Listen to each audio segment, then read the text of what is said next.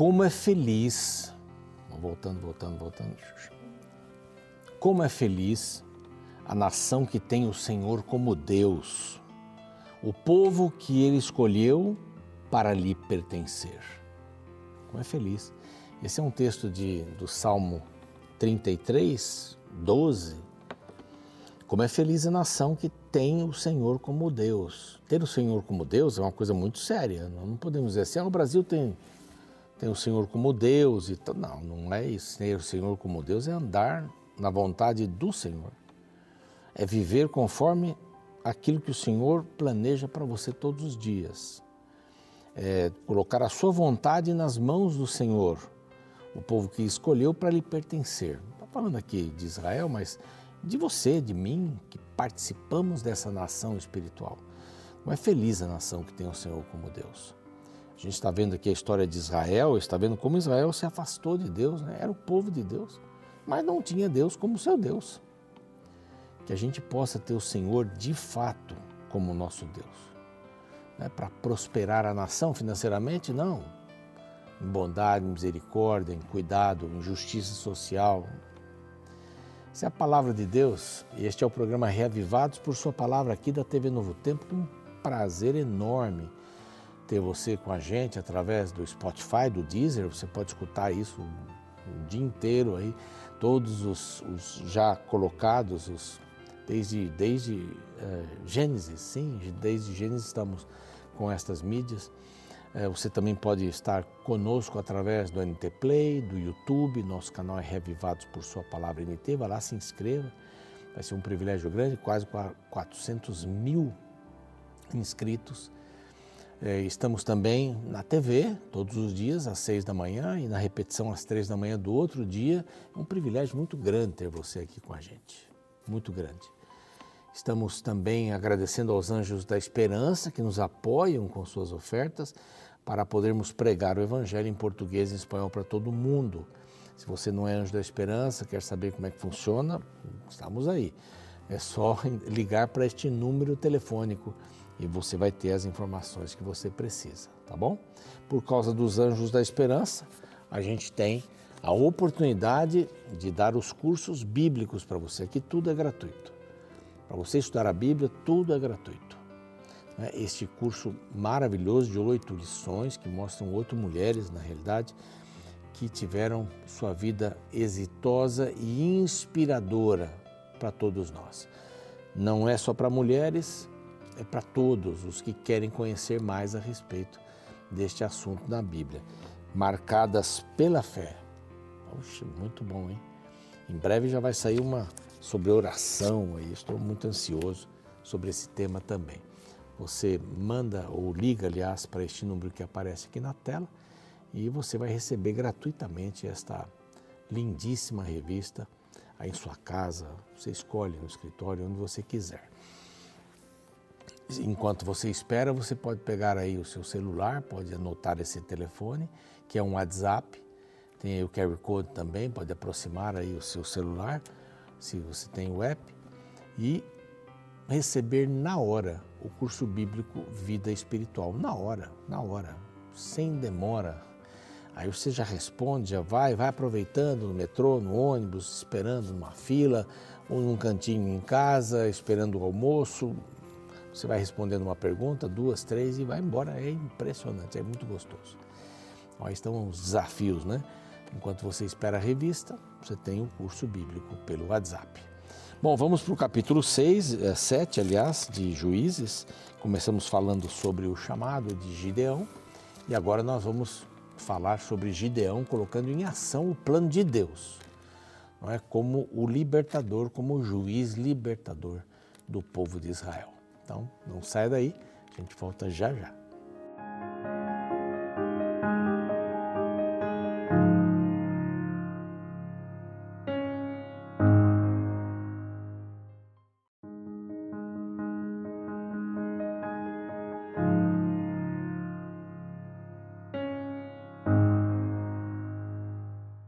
Vamos dar continuidade ao programa Reavivados por Sua Palavra. Se você chegou agora, é muito bem-vindo, muito bem-vinda.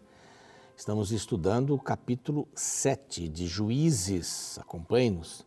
Se Você tem a sua Bíblia, abra a Bíblia ou o seu aplicativo. Se você tem um caderno, como a Érica, como a Sônia fazem, são pessoas que eu sei que nos acompanham e usam um caderno para fazer as anotações. Imagine quantos cadernos já foram usados, né? Pela Sônia, pela Érica também, que nos acompanham aí. Né? Informações que a gente vai dando, algumas podem ser ampliadas e você sabe que estamos aqui para ajudá-lo, ajudá-la naquilo que for necessário para conhecermos a Bíblia, um capítulo cada dia, um capítulo por vez. Bom, Gideão, Gideão foi chamado, faz um teste, convoca, não é? Eh, no capítulo anterior nós vimos que ele convoca Manassés, Aser, Zebulon, Naftali, muita gente estaria vindo e veio para atender esse chamado. Ele disse: O Senhor disse que nós vamos ganhar. O Senhor disse que nós vamos sair debaixo desse jugo dos midianitas e dos amalequitas. Então vamos lá. E o título que eu dei aqui para o capítulo 7 é Crer é a vitória. Crer é a vitória. Tem um hino que diz assim: fé é a vitória, né? Fé é a vitória. Eu ainda vou lançar um CD por aqui. Não sei nem se tem CD, ainda tem CD, não sei. Mas é, fé é a vitória aqui é crer é a vitória. Crer o que, que eu vou fazer diante desse grupo enorme? Os amalequitas, os, os inimigos, os midianitas, estavam num número incontável. Incontável. Repito, incontável. Aqui diz que eles não conseguiam nem contar os camelos deles. Era como a areia do mar. Eram muitos, estendidos num vale, preparados para a guerra treinados para a guerra. Gideão era tímido, mas o Espírito do Senhor estava com ele. Então não importa se você está sozinho, mas se você está na presença de Deus, você é a maioria. Você é a maioria. Sempre você será a maioria. Está com Deus. Tá ótimo, não é? Excelente. Bom, então Juro Baal, né, que levou esse nome aí porque é, ele defendia ou derrubou lá os postes ídolos e disse assim: bom, então que Baal trate comigo, né? Me busque. Mas juro Baal, que é Gideão, levantou-se de madrugada, todo o povo que com ele estava, se acamparam junto da fonte de Arode, de maneira que o arraial dos midianitas ficava para o norte, no vale de fronte outeiro do Moré. Era uma, era uma boa distância, não era muito grande, mas estavam próximos, mas era uma distância razoável de segurança, né? podemos dizer assim. Verso 3: Disse o Senhor a Gideão: É demais. O povo que está contigo, para eu entregar os midianitas na sua mão, é demais. Israel poderia se gloriar contra mim, dizendo: A minha própria mão me livrou. Então, Deus ele vai começar por aí. Quanto menor, melhor. Ah, alguns dizem assim, quanto mais, melhor, né? Quanto maior, melhor, né? Na realidade, Deus estava dizendo, quanto menos, melhor. Porque aí eles vão dizer, o Senhor nos livrou. Se é um número grande, embora fosse um número menor do que os, os amalequitas, midianitas, eh, se fossem muitos e vencessem, é a nossa força. Não, não é a nossa força, é a força do Senhor. O Senhor peleja, a batalha é do Senhor. Lembra-se? Nós vamos para a batalha na vitória. Já está garantida, e aqui já estava garantida. Nós não vamos para a batalha para a vitória. É assim a nossa vida, hein? Já falei isso muitas vezes e repito aqui. Bom, Deus prova a nossa fé, essa primeira parte aqui, depois Deus estimula a nossa fé e por último, Deus honra a nossa fé. Então, crer é a vitória. Crer é a vitória. Se o Senhor disse, vai, você vai. Se você disse, não vá, não vá. Então, é demais. Então, diga ao povo o seguinte: vai lá de ouvido a ouvido, diz assim: quem for tímido, é, quem for tímido, caiu alguma coisa no meu olho aqui, mas quem for tímido, já saiu e medroso, volte e retire-se da região montanhosa de Gileade. Né? Então voltaram do povo 22 mil. Sabe quanto eles eram? 32 mil. Ele diz assim: quem é tímido pode voltar. Voltaram 22 mil. Quantos ficaram? 10 mil. Aí o Senhor disse assim: tem povo demais. Tem povo demais. Vamos dar um jeito, vamos diminuir. Geralmente os líderes estão procurando mais gente. Quanto mais gente, mais segura é a vitória contra alguém. Mas assim, não, tem gente demais. Vamos diminuir, manda eles irem até a água e manda eles beber água. E quem beber a água, tipo um cãozinho, né, põe a cabeça para baixo e lambe. É, se alguém, se esses, esses daí são os que você conta. Se alguém ajoelhar para beber água, se jogar, esses aí estão fora. E quantos sobraram? 300. 300. Se lamberam a água. Gente pronta, gente rápida. Vamos resolver o assunto. Aí com esses 300, disse o Senhor a Gideão, lá no verso 7, com esses 300 homens que lamberam a água, eu vos livrarei e entregarei os midianitas na tua mão, nas tuas mãos. Ah, Senhor, não é possível. 300 homens contra um vale forrado de gente, de camelo, a gente não conseguia nem contar. Crer é a vitória. A vitória é do Senhor. Nosso problema é querer lutar a luta que Deus luta por nós. Não, não temos nenhuma condição de lutar a luta que Ele luta por nós, de jeito nenhum. De jeito nenhum. Então, bom, 300, tá bom, vamos lá com 300. Se eu disse que é 300, vamos lá com os 300. Tomou o povo, verso 8, as provisões nas mãos e as trombetas. Gideão enviou todos os homens de Israel, cada um a sua tenda, porém os trezentos reteve consigo estava no arraial dos midianitas debaixo, abaixo dele lá no vale. Então Deus estimula a nossa fé e diz assim: Ô Gideão, leva o teu moço aí, pura e desce para você ouvir o que eles dizem. Bom, Deus os levou para confirmarem que a vitória seria dele. Deus estimula a nossa fé. Vai lá ouvi-los. Eles foram sorrateiramente, ficaram perto de umas barracas lá e ouviram dois soldados, dois soldados. Primeiro eles viram, né? Vamos aqui, viram os midianitas, os amalequitas, todos os povos do Oriente cobriram o vale como gafanhotos em multidão, eram seus camelos em multidão inumerável como a areia do mar. Os seus camelos eram assim, imagina o número de pessoas que estavam ali de soldados. Aí ele ouviu um certo homem falar: Olha, eu tive um sonho. I have a dream. Tive um sonho diferente do, do sonho aí. Eis que um pão de cevada rodava contra o arraial dos midianitas e deu de encontro à tenda do comandante, de maneira que esta tenda caiu e se virou de cima para baixo e ficou assim estendida. Aí o companheiro disse: Não é isto outra coisa senão a espada de Gideão filho de Joás, filho do homem israelita. Nas mãos dele entregou Deus os midianitas e todo o arraial. Tendo ouvido isso, adorou né? e subiu e disse para o povo: Vamos lá, nós vamos ser vitoriosos. Deus já nos deu. A vitória de quem era? Do Senhor. Ele os levou para lá para confirmar a fé. Né? Deus honra a nossa fé. Ele dividiu o grupo de 300 de 100 em 100. Colocou trombetas e cântaros vazios com tochas neles. 100 de cada um, três grupos, ou 300 de cada um. E disse: Olhai para mim e fazei como eu fizer. É, eu gosto dessa expressão aqui, viu? o exemplo. Olhai para mim. Pais, vamos dizer para os nossos filhos: olhai para mim e façam o que eu fizer que é a vontade de Deus. Mães vão olhar para suas filhas vão dizer: Filhas, olhem para mim. E vocês vão fazer o que eu fizer. Pastores que me assistem, podemos dizer para as nossas congregações: olhem para mim. Vizinhos, olhem para mim. Olhem para mim.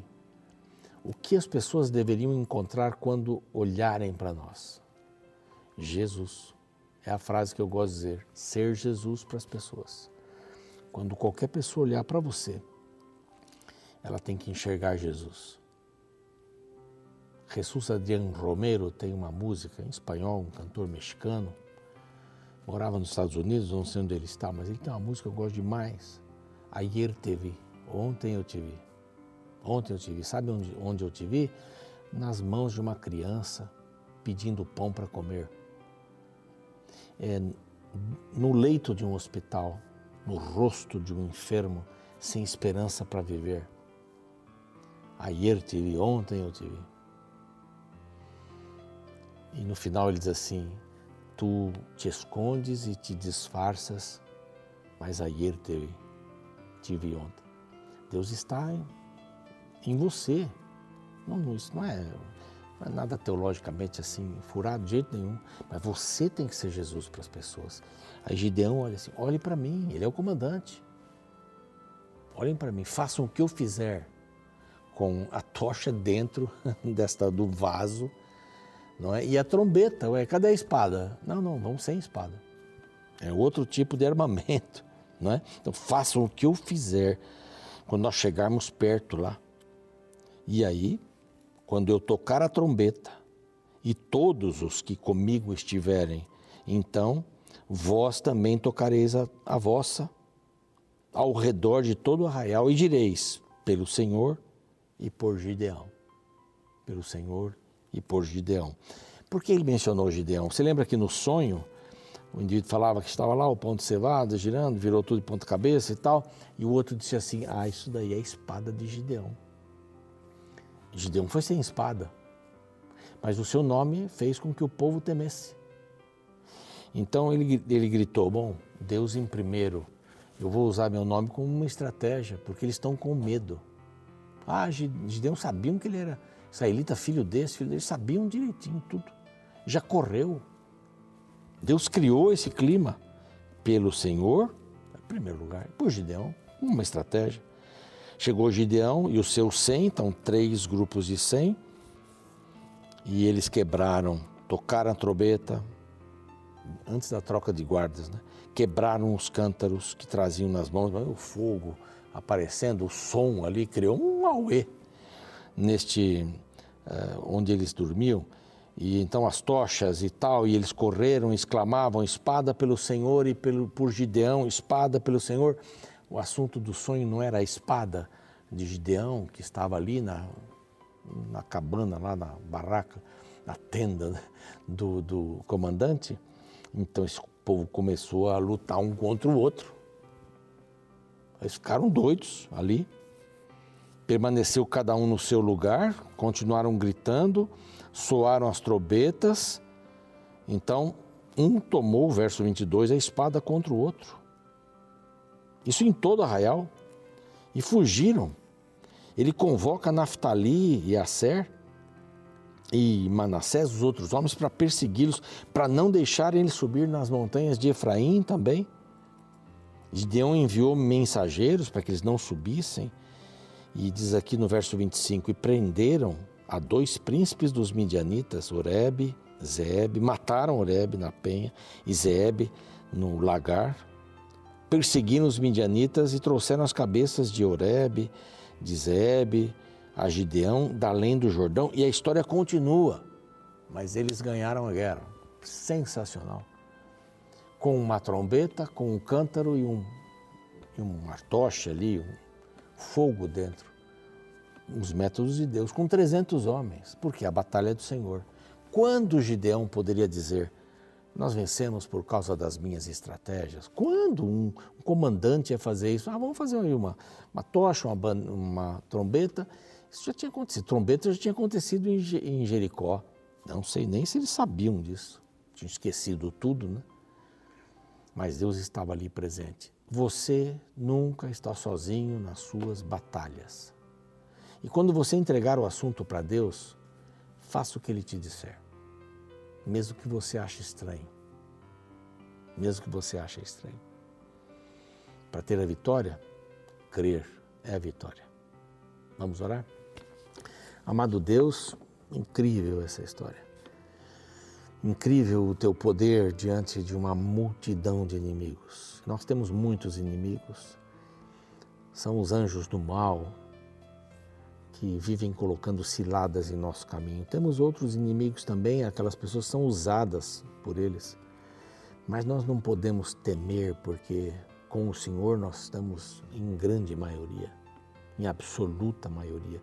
Vamos confiar no Senhor, mesmo que a batalha pareça perdida, mas vamos confiar no Senhor.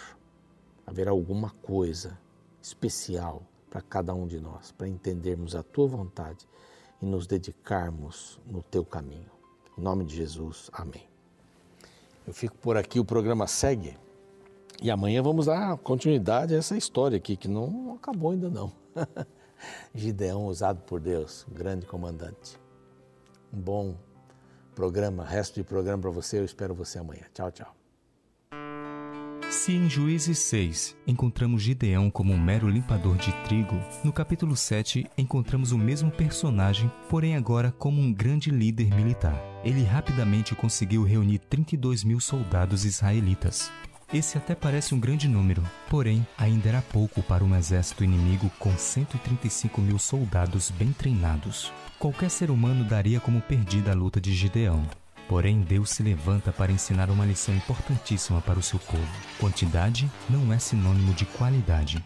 Surpreendentemente, Deus falou a Gideão que 32 mil soldados era demais para enfrentar 135 mil inimigos. Pediu-lhe que despedisse medrosos e tímidos. 22 mil soldados abandonaram a guerra. O que era difícil ficou ainda pior.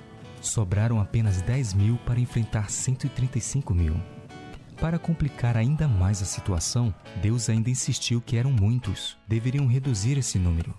Depois de uma segunda prova, apenas 300 soldados sobraram ao lado de Gideão.